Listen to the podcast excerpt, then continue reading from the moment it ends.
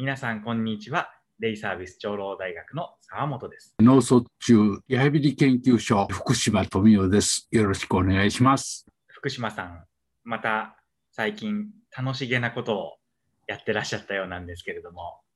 ええはいあの、先日、日曜日に、あの、高知県ボッチャ大会というのがあって、はいあの、久しぶりに、あの、大会に出させてもらいました。あの、ボッチャ大会ってご存、まあ、ボボッチャはご存知です？ボッチャはなんとなくわかります。スポーツですよね。そうです。あの、パラリンピックの種目にもなってますけど、冬季オリンピックのカーリングがありますよね。まあ、いわばカーリングの的が決まったところじゃなくて、こちらがこう投げた白いボールが的になるわけです。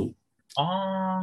そこへ一番近づいたのが何点とかいう、まあ、やり方ですね。3、4年前から大会に何度か出てますけど、あの、僕自身が、あの、あんまりこう、なんていうか、のめり込めない。うん他の人たちですごいその熱心な人たちもおるんやけど、なんかのめり込めないっていうのがあったんですよ。はい。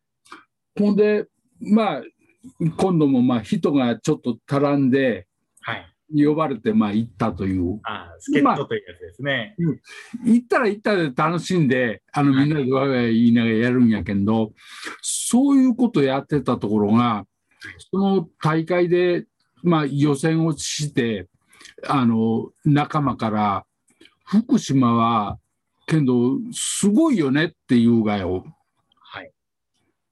まあ、俺、もう本当にひ人から比べても下手やに、なんでこいつ言うんやろかと思って、はいえ、どうしてって聞いたら、けどあの、あんた左手で投げ言うやんって。うん。そうや、誠俺左手で投げ言うと。うんうん。まあ、つまり、利き手の方が麻痺したや右のはい。麻痺したから、左手の方でこう投げてるんですね。はい。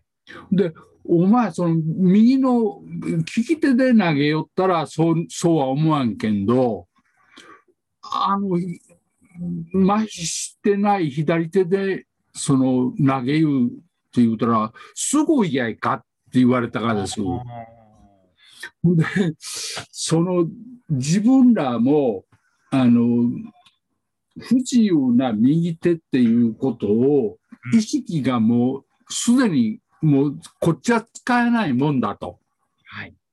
いうのを自分でもうなんか考えてないというか、うん、もう左手でやるもんやって考えちゅうから。右手でやりう人が羨ましいとか、うんうん。そういう感覚がぽっとりのいちゅうんですね。なるほど。右手だったらとかっていうことももう浮かばないぐらい左手でやることが自然になっている。そうそうそうそうそう。ねだから左手焼き俺は損やねやとかいう感覚もなかったわけ。ただけんどなんで自分がそのこのボッチャに人今一つ乗り気でなかったのかって考えると左手で投げてっても上達が遅いわけですね。あだから自分が左手で投げ言うからっていう意識じゃなくて投げても投げても上達しないことに。面白さを感じてなかったわけですよ。なるほど。それがその仲間がうん左手で投げ行きすごいねって言われた時にあれ？これは誠考えようによったらうん左手で投げて上達をしていった時の喜びって考えたらもっと大きくなるなと。うんうんうん。ねえそういう意識になった時にあもうもうちょっと頑張ってやろうってやってみようかなと。そんなのがなんか、うん、自分で驚いた。そうですね。人から言われることで、あ、言われてみれば俺はすごいなっていう。まあ、すげえ全然本当すすごくはないけどそれを考えたら結構そのまあええじゃないっていう。うん。ほんでそれを同じあの、まあ、もちろんそいつもそのあの手の感覚がなかったりとかはい。ああるけど投げること自体は右手で投げれるわけでね。だからそれを僕に気づかせてくれたっていう。それはまたありがたい話で。はい。